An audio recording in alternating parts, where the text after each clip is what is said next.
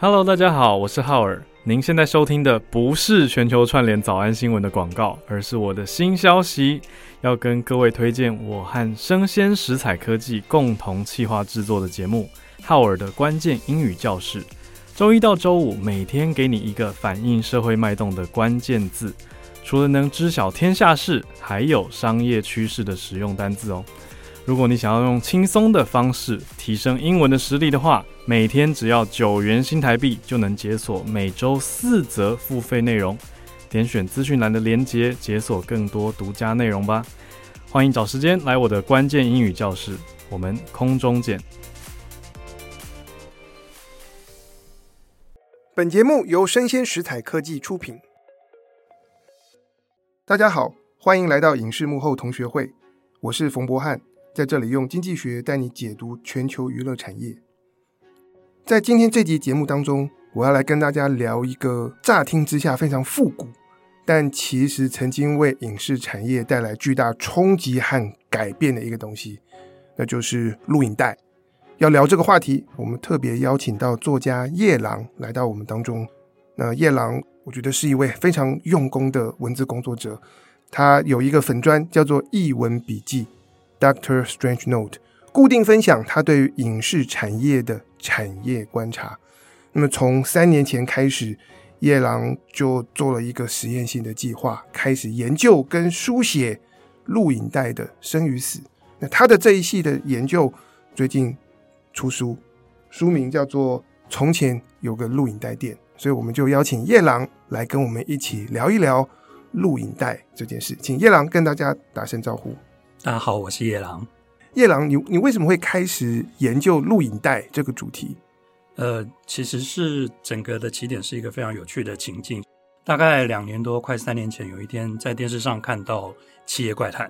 然后忍不住就往下看。看着看着，我突然想通了一件事，这件事大概以前从来没有想过，说，哎，《企业怪谈》其实是一个跟盗版录影带有关的电影。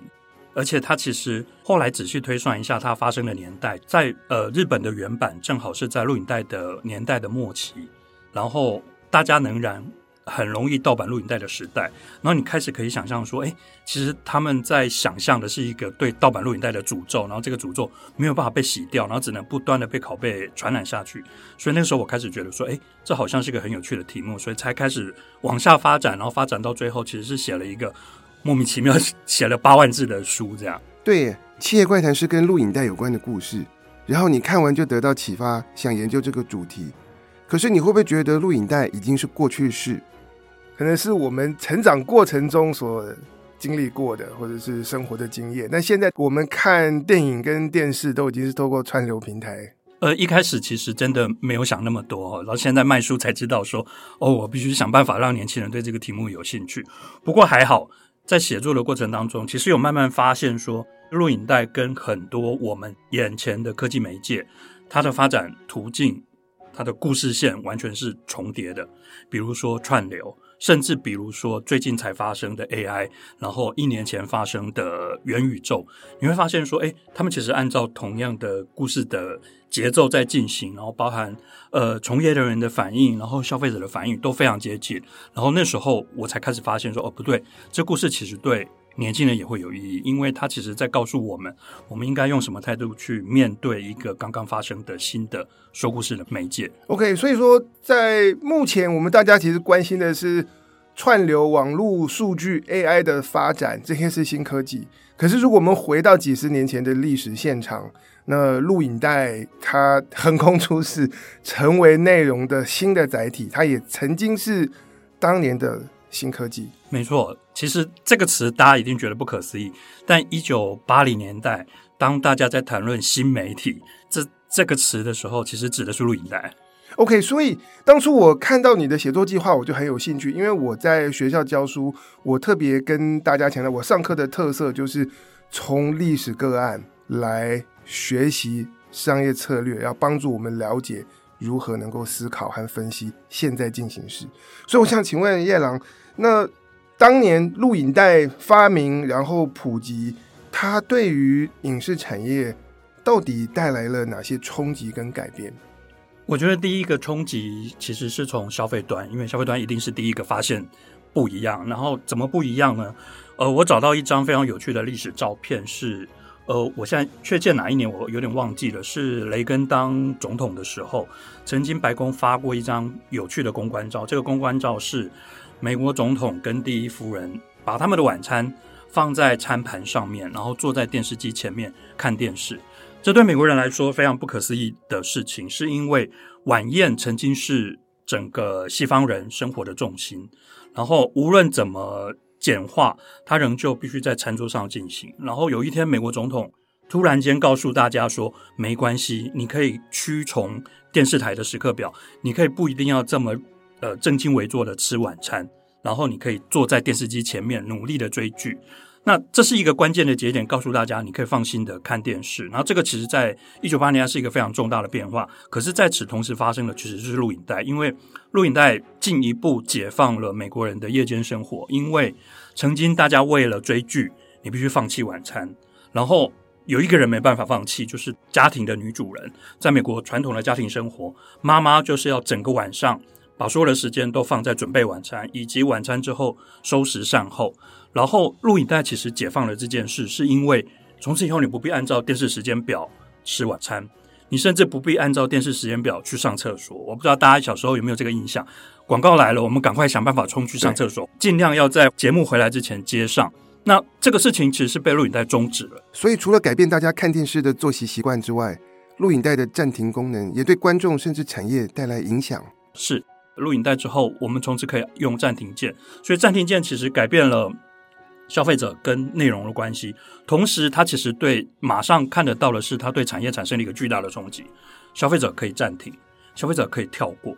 电视台的主管最害怕的是消费者可以跳过广告。那因为在无线电视台的商业模式里头，它的所有营收来自于这波中间。广告破口播的那两分钟的广告，这两分钟的广告就是支撑整个节目、整个电视台运作的呃财务的基础。而一旦观众可以选择跳过去，他就完蛋了。那实际上你可以看到，当时美国业界确实很努力的想要阻止这件事情发生，然后无论如何阻止，它终究会发生。为什么？因为就算一开始的录影机不一定有这样的功能，我们可以看到历史上有很多美国的。我看到一个历史文献，他在讲很多人透过录影机的社群，在分享你如何加装器具来改造这个机器，让它可以帮你侦测广告，然后帮你跳过广告。很快的，哎，电器商马上就知道这个有市场，所以大概没隔两三年之后，很快的录影机就有这个功能了。录影机可以自动帮你辨识画面，在帮你侧录电视的时候，帮你看画面，然后帮你判断说：“哎，这是广告。”这么强，我不要帮你录。然后，于是等你回来准备要看这个节目的时候，你会得到的是一个完全没有广告、从头到尾一口气播完的节目。电视台崩溃了。那这实际上，呃，其实对电视台有非常大的改变了。最大的改变是，他们想尽办法，因为这其实跟后来面临 Netflix 的竞争是一样的。他的反应是什么？完蛋了。我得产出更有竞争力的节目，所以大概到一九八零年代，其实电视剧出现了另一波新的风潮，它开始要求更大的场面、更多的明星、更紧凑的节奏，避免观众跳过广告。那还有一个解答，其实也正在发生，就是后来电视台找到的另外一个工具是什么？其实大概跟录影机差不多同时间发生的是 HBO。为什么 HBO 是电视台的解答？因为 HBO 没有广告，这是第一。第二，HBO 的营收来源是来自观众付费，所以从一九八零年代之后，HBO 带起了一个新的风潮，是我们要用更优质的内容去说服观众，你花钱订购我。所以某种程度，其实。一九八零年代，我们就在为 Netflix 练习了，练习花钱买电视节目，然后练习花钱必须付出代价来看更好的节目。所以 HBO 可以说是影视订阅制的先驱，没错。但我之前有看到一些 HBO 历史的报道，他们原本的商业策略就是因为所有人都是在电视上看电影的重播嘛，所以 HBO 就挑选那些受欢迎的来排播就好。但是录影带出来之后，让观众觉得说，我去租录影带，我就可以在我自己喜欢的时间看，干嘛配合你 HBO？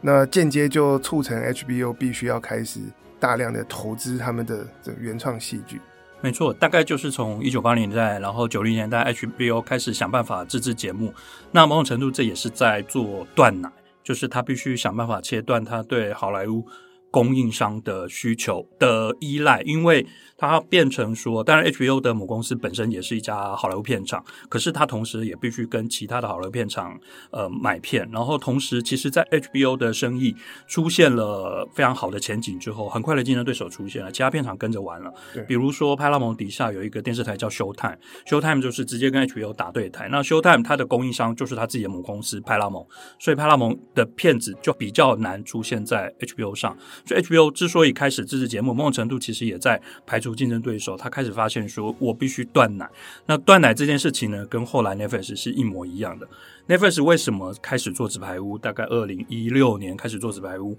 因为 Netflix 发现他必须断奶，因为他无法持续的依赖好莱坞片厂供给他，否则他永远是在一个呃买家的劣势上，而卖家永远会占有更大的谈判权利。所以他开始从二零一六年开始自制节目，试图摆脱好莱坞片场对他的供应。那我们就回到录影带，就从刚才叶良的分享，我们看到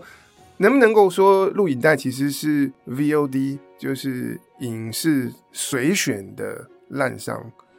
其实是啊，呃，Sony 研发的第一台录影机 Betamax，当时用了一个非常有名的 slogan，这个 slogan 就是改变了整个产业。那它 slogan 就是针对了它消费者最强烈的需求，它 slogan 叫做 Watch whenever, whatever。你可以选择在你想要的时间看你想要的内容，这完全是串流平台主打的概念，没错。而且大家可以想象，现在大家觉得理所当然，可是，在一九七零年代之前，这件事不可能。你永远必须照着电视台排给你的片子，你永远必须照着电影院排给你的时刻表看片。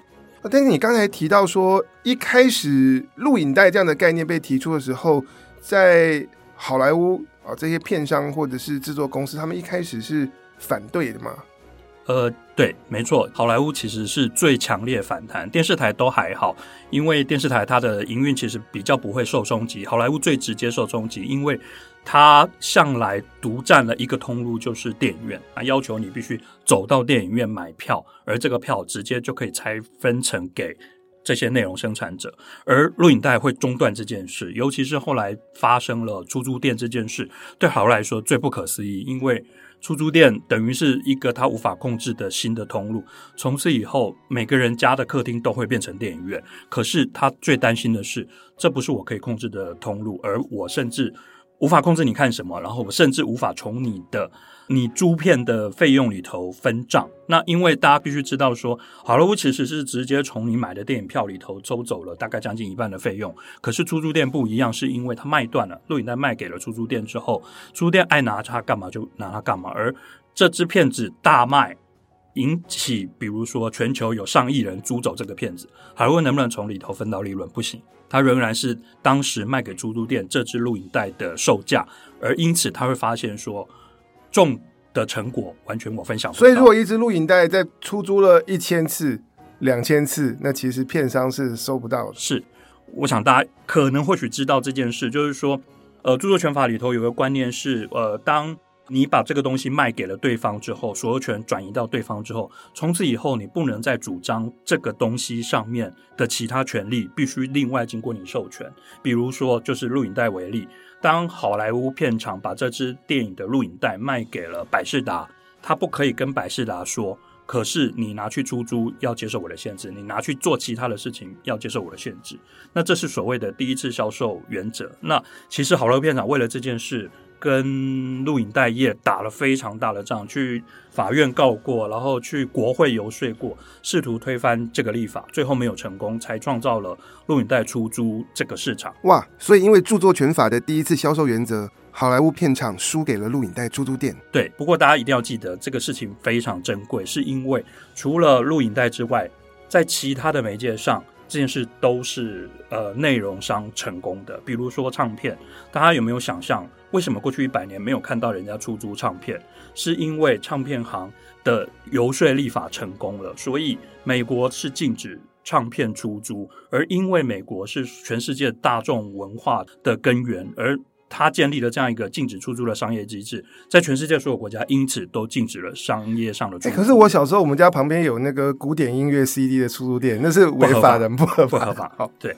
但是其实现在我们回顾看这个现象，觉得很奇怪，因为我有收集整理，比方说一九九零年代的数据。那美国的一些热门的大片，他们其实从录影带销售 或者是 home video 的销售带来的营收，有时候可以是电影院票房的两倍。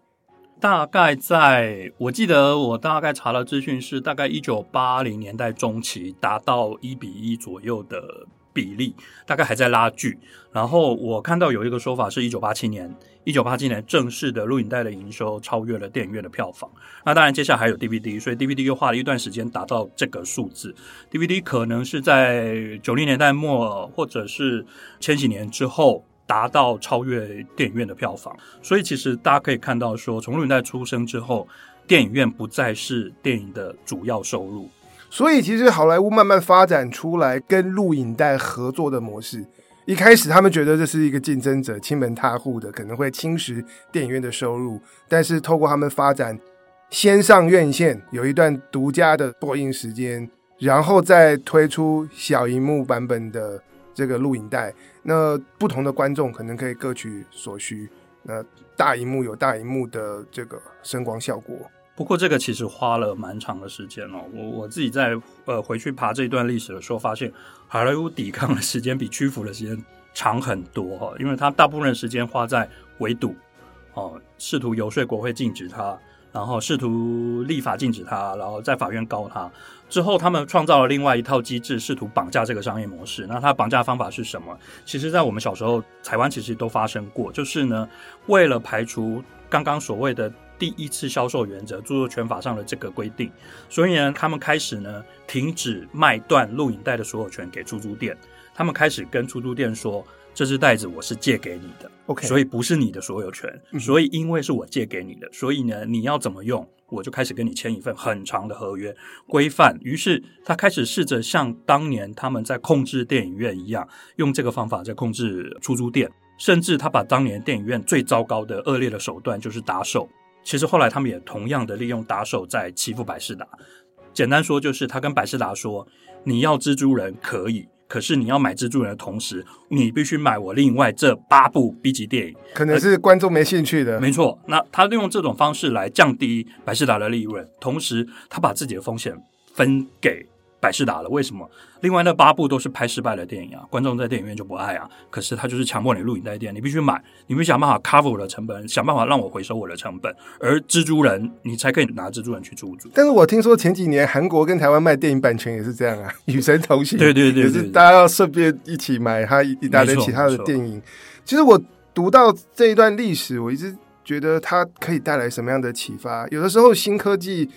的往前推进是挡不住的。所以，从厂商、从企业经营者的角度，可以更正面积极的去思考，我们如何跟新的科技合作，然后去抓住这个趋势。我跟大家念一下我收集到的一份呃产业报告，它整理了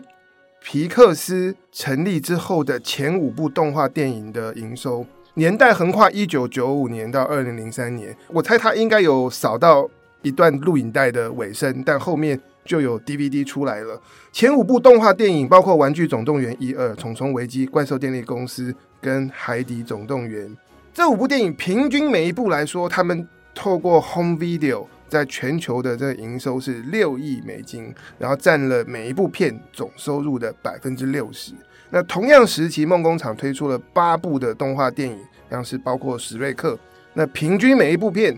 Home Video 在全球的营收是二点九亿美金。同样占了电影营收的百分之五十九。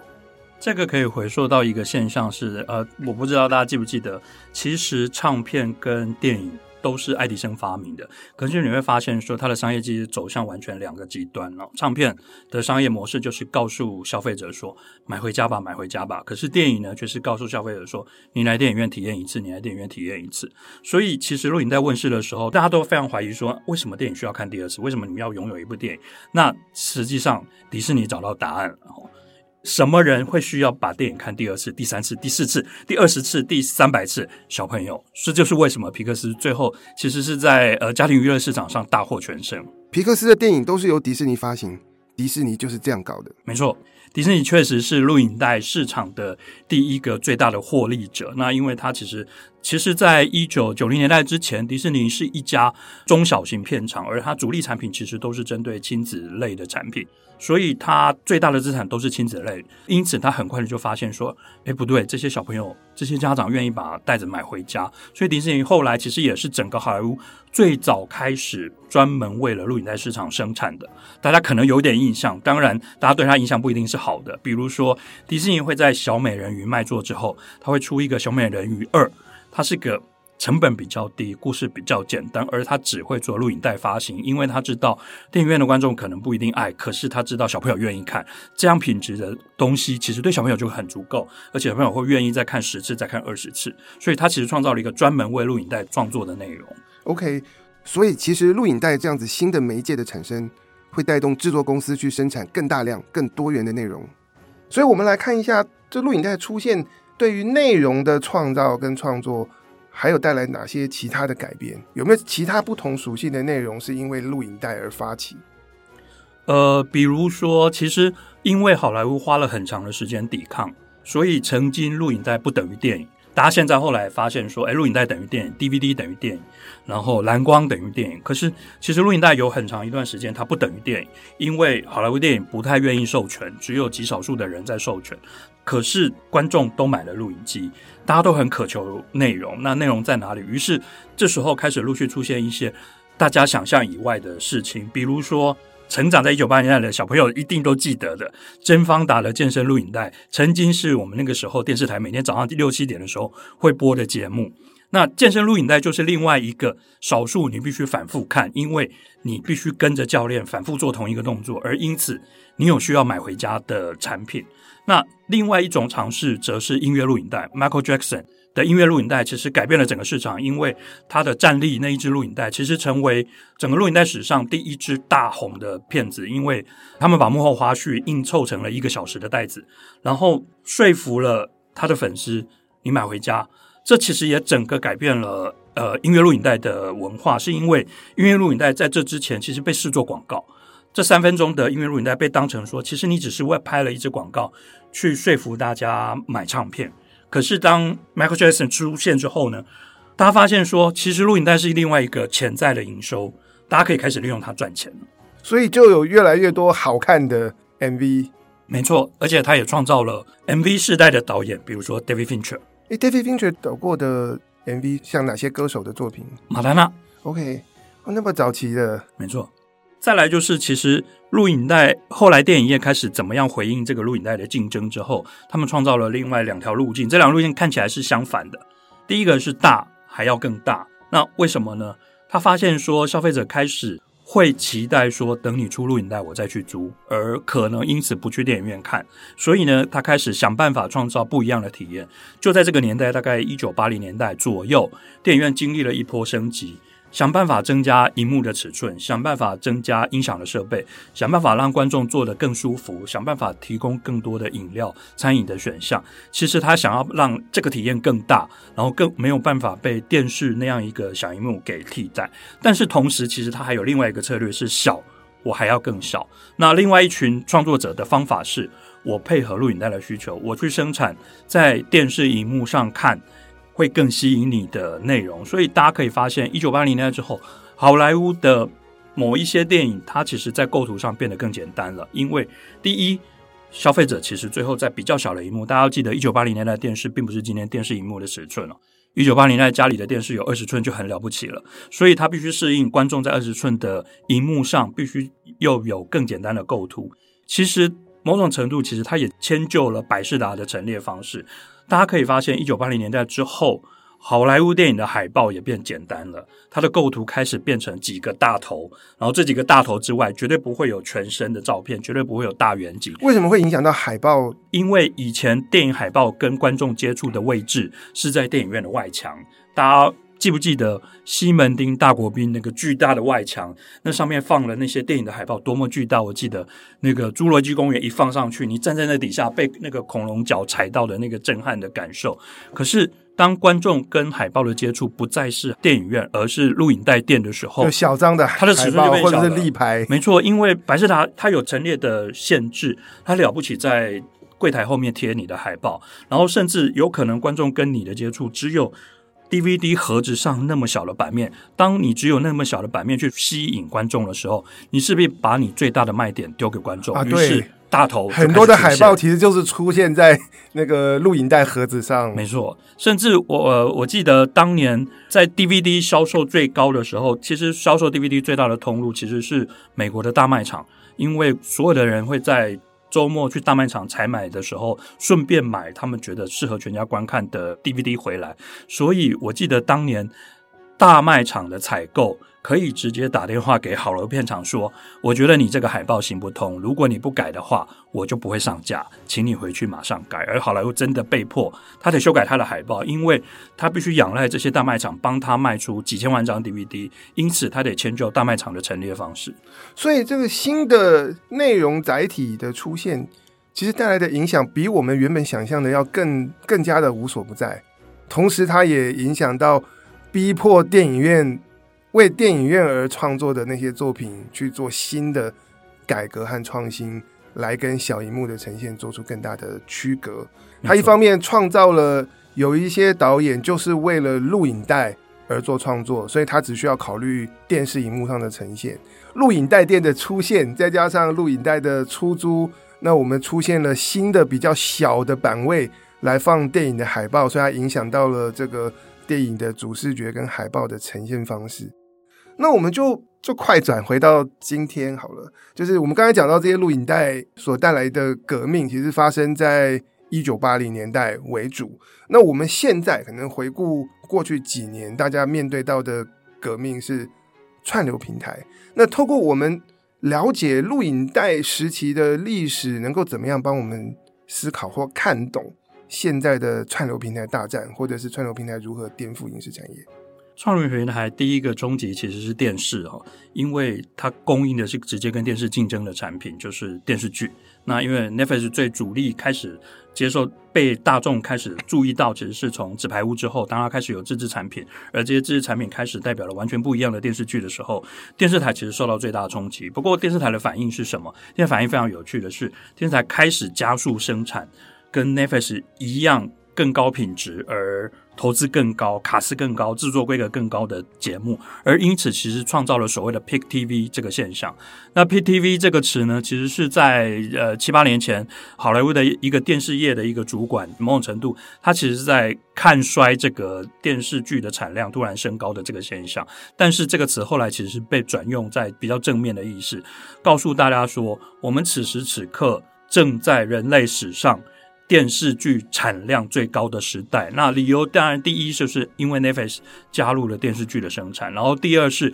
电视台因为 Netflix 的竞争而开始紧张之后，于是也大大的拉高了电视剧节目的产量，然后第三则是好莱坞片场也跳进来了，好莱坞片场开始陆续成立了自己的串流服务以后，开始把生产的重心也转向电视剧，于是满街都是电视剧正在拍摄，而创造了所谓的 Pick TV 这个词汇。那第二个改变是最电影。那其实对电影冲击就是比较是负面了。那原因是它其实某种程度是一个新冒出来的电影的刺激市场。本来大家在电影院看蜘蛛人，接着大家开始等呃 Netflix 什么时候上蜘蛛人，于是其实对好莱坞来说是最大的冲击。他们非常紧张，非常担心说大家从此以后再也不去看电影。这个反应是跟当年录影带问世是完全一样的。那它的结果其实对电影内容造成的影响是，其实大家可以发现，过去这十年，尤其是特别是 Netflix 开始变得更普及，然后进入更多国际市场之后，大家注意到好莱坞电影有了很大的变化，它的制作变得更保守，因为他发现他的市场风险更高，因为我有可能观众会不到电影院看，所以他的制作开始变保守，他的投入资源变少了，集中在几部大片上。同时呢，他愿意放行的所谓他们叫做暗绿灯，所谓的暗绿灯就是说片场说 OK。这个片子你可以开始拍了，叫暗绿灯，可以开始花钱了。对对对，那所谓暗绿灯的标准呢，其实开始变得比较保守。他们对一些风险高的原创开始变得不愿意按绿灯，而更容易被按绿灯的是大家现在电影院里全部都是续集电影。全部都是超级英雄电影。那这件事其实跟串流的竞争、跟 Netflix 竞争是非常有关系的。是我们多看了很多怪奇物语，而造成我们必须忍受电影院更多的超级英雄电影。但是很多的百花齐放，然后创新就跑到串流平台这里来。没错，而且主要跑到电视剧。所以大家可以看到，我们熟悉的电影导演，我们熟悉的电影明星，现在都在电视剧里头了。嗯，不过今年拿到奥斯卡的《妈的多重宇宙》，我觉得不知道能不能够带来一些新的启发。就接下来我们有更多呃不一样的作品。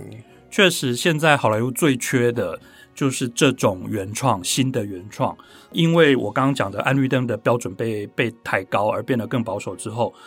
你越来越少在票房排行榜上看到纯粹原创，不是根据既有的 IP 改编或者续集的电影，因此所有的机会大家都想办法掌握。大家可以看到，昨天有个新闻非常有趣，就是去年有个意料之外卖座的电影叫做《微笑》，它是一个派拉蒙出品的恐怖片。事前没有任何人觉得这电影会中，然后它大中了，然后所有人都去看了之后，派拉蒙昨天。已经跟这个导演签下了一个长期的优先合作合约，要求他接下来几年内，凡是你制作、你编写的剧本，然后你导演的电影，你必须都优先给我看，我要优先投资你。派拉蒙付给导演一笔钱，换来这个优先权。那这其实代表的是他们对原创的渴求，是因为原创现在变得越来越稀罕，因为原创越不容易按到绿灯。原创就越难被看见，这些人才你开始不知道他在哪里，因此凡是找到一个，所有人就会疯狂的想办法跟他签独占合约，跟他签这种优先合作的协议。OK，所以大家其实对原创是需要的，只是看怎么平衡跟怎么发掘新的人才跟新的故事。那我们最后再回到串流平台，其实我不晓得听众朋友现在打开 Netflix。会有选择障碍，我有的时候会在上面翻翻翻翻翻啊，十分钟不知道要看什么，因为可以有的选择太多了。我们可以说现在是内容爆炸的时代，所以有很长一段时间，包括由迪士尼的高阶主管喊出“内容为王”，就是我们有精彩的作品才是我们赖以生存的根基。但是到近年，可能我们。很多大家在家里，我们就订了 Netflix，我就拼命的看 Netflix 上面供应的内容。也有人喊出平台为王，所以叶朗，你觉得现在的影视产业到底是内容为王还是平台为王？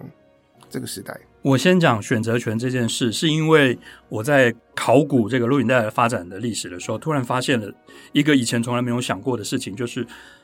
第一是。它其实整个录影带的革命最大的关键就是他把选择权交给了观众。可是当你发现这一路发展下来，这个选择权你会发现它可能是一个幻觉。哦，首先回到录影带店，录影带店之所以击败电视台，之所以击败电影院，是因为观众有选择权。录影带店那个时代通常有几百部电影。而接下来百视达出现了，那百视达之所以打败传统的录影带店，那些很个人经营的录影带店，是因为百视达提供了更多的选择，因为它有一套百视达其实是第一个发明用条码系统来管控他们出租的录影带，而因为有这个系统，因此可以出租更多的录影带。百视达之所以统治整个市场，是因为它每一家店平均至少有上千部电影。可是接下来 iTunes 出现了，亚马逊出现了。然后这些零售的通路，因为它没有物理店面的呃限制，所以呢，它可以打败实体的出租店，因为它可以提供的选项突然间暴增到上万，观众开始可以从上万部电影里面选择他想要租下来，或者甚至想要直接买下来的这个事情。不过，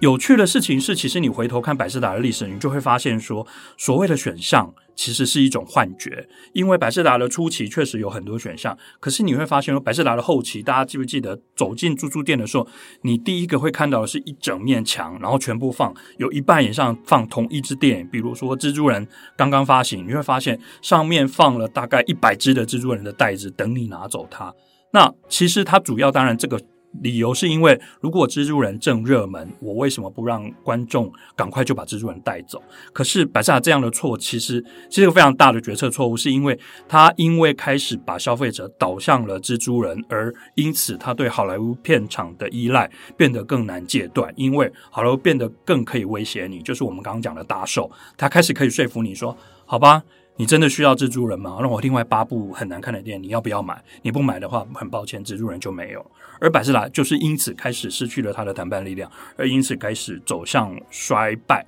而百视达衰败的同时，Netflix 出现了。百视达和 Netflix 的一个重大差别是，百视达死守实体店面，而 Netflix 拥抱网络。是 Netflix 一开始主打的，其实也是大量的选项，而这件事直到今天都还是，大家进去 Netflix 的界面，你会发现那个界面感觉永远划不完。可是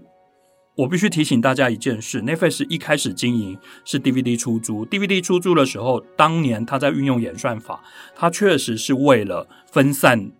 大家的注意力。因为他不希望你只租芯片，当然这件事是因为他的商业模式上，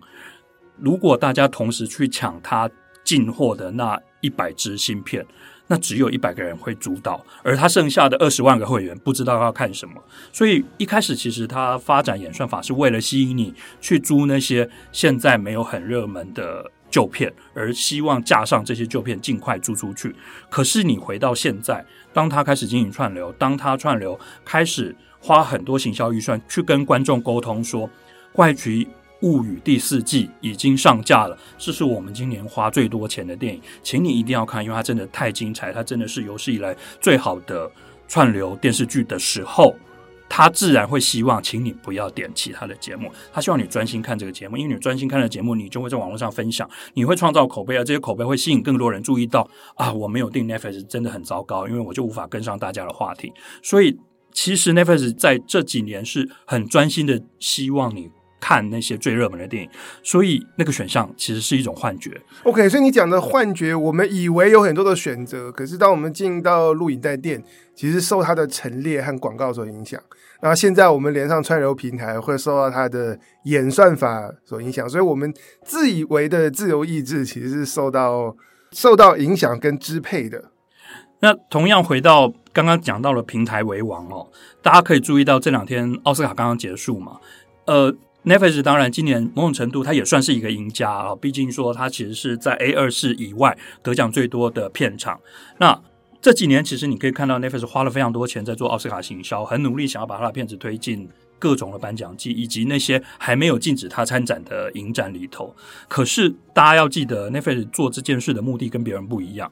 A24 在跟你推《妈的多重宇宙》的时候。他其实要跟你说，这电影超酷的，请你一定要来看。可是当 Netflix 在跟你推《罗马》或者跟你推呃《西线无战事》的时候，他其实只是为了提醒你，Netflix 就是这么好，最好的电影在我们家。对，其实很多人根本没有看《罗马》。那其实这也是回头你来看说，这两天的新闻其实有发现说，在奥斯卡颁奖典礼结束以后呢。包含了《妈的多重宇宙》跟《我的金鱼老爸》这两部，其实现在都已经在 VOD 上上架的这两个电影呢，都是 A 二四的。他在奥斯卡结束以后，也就是他得到奥斯卡之后，他在 VOD 上的排行榜迅速冲到最前面去。可是大家注意了，非常有趣的事情是，Netflix 的《西线无战事》之前拿到了好几项奖，而且不止奥斯卡，他在其他各个奖影展其实拿了非常多的大奖。而就像往年一样，所有的 Netflix 电影在得奖之后，它并没有在点选流量上面有瞬间的增加，那因为其实 Netflix 并没有很急着要催促你去看，Netflix 只想要让你留下这个印象，说，哎，我们家都是得奖电影，最好的电影在我们家，品质很好，请你赶快来订吧，来订吧。所以他希望你采取的动作是订阅，而不是真的去点选。所以，我们可不可以说，Netflix 的策略其实透过这些得奖电影来宣传平台，他真正要卖的是平台，但是。A 二十四，他要传播，他希望大家认识的是作品本身，是内容。是，所以大家也可以看到，其实你说 A 二四跟 Netflix 谁才是真正赢家？你不得不说是 Netflix，因为 A 二四只是得到了两部电影真的很好的印象，可是 Netflix 得到的是，哎，我整个平台真的很好的印象。这就是它商业模式的本色，就是它完全就是靠着你对这个平台留下的品牌印象，想办法勾住你，而让你持续订阅，而实际上。我们都只花了一笔一张电影票的钱去看了《妈的多重宇宙》，无论你是在得奖前看或得奖后看，就是那两百八十块。所以其实你可以看得出来，它的经济效益上，Netflix 当然是绝对的赢家。所以这个是平台为王的案例。